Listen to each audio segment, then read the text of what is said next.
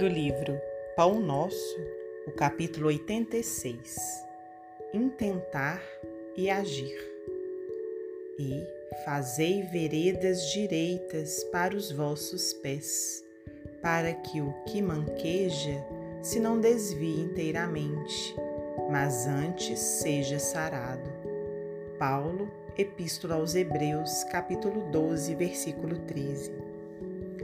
O homem bem intencionado refletirá intensamente em melhores caminhos, alimentando ideais superiores e inclinando-se à bondade e à justiça. Convenhamos, porém, que a boa intenção passará sem maior benefício caso não se ligue à esfera das realidades imediatas na ação reta é necessário meditar no bem. Todavia, é imprescindível executá-lo.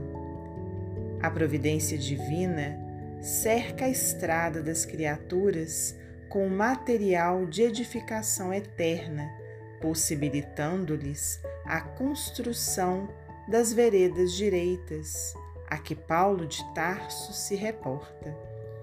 Semelhante realização por parte do discípulo é indispensável, porquanto em torno de teus caminhos seguem os que manquejam.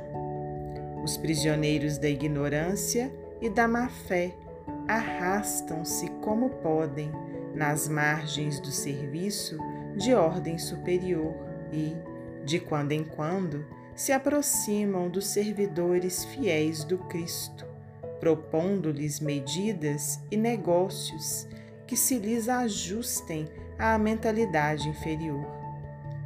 Somente aqueles que constroem estradas retas escapam-lhes aos assaltos sutis, defendendo-se e oferecendo-lhes também novas bases, a fim de que se não desviem inteiramente dos divinos desígnios. Aplica sempre as tuas boas intenções no plano das realidades práticas, para que as tuas boas obras se iluminem de amor e para que o teu amor não se faça órfão de boas obras.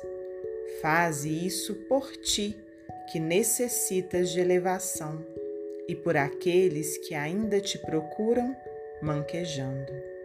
Emmanuel, psicografia de Francisco Cândido Xavier.